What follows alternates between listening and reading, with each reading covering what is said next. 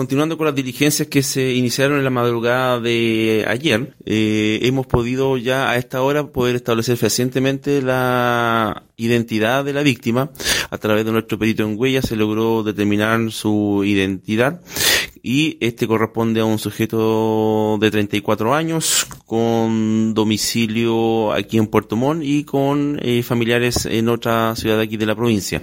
Además, ya se culminó eh, la necropsia correspondiente por parte del Servicio Médico Legal, determinando como causa de muerte un traumatismo cráneo torácico por proyectil balístico.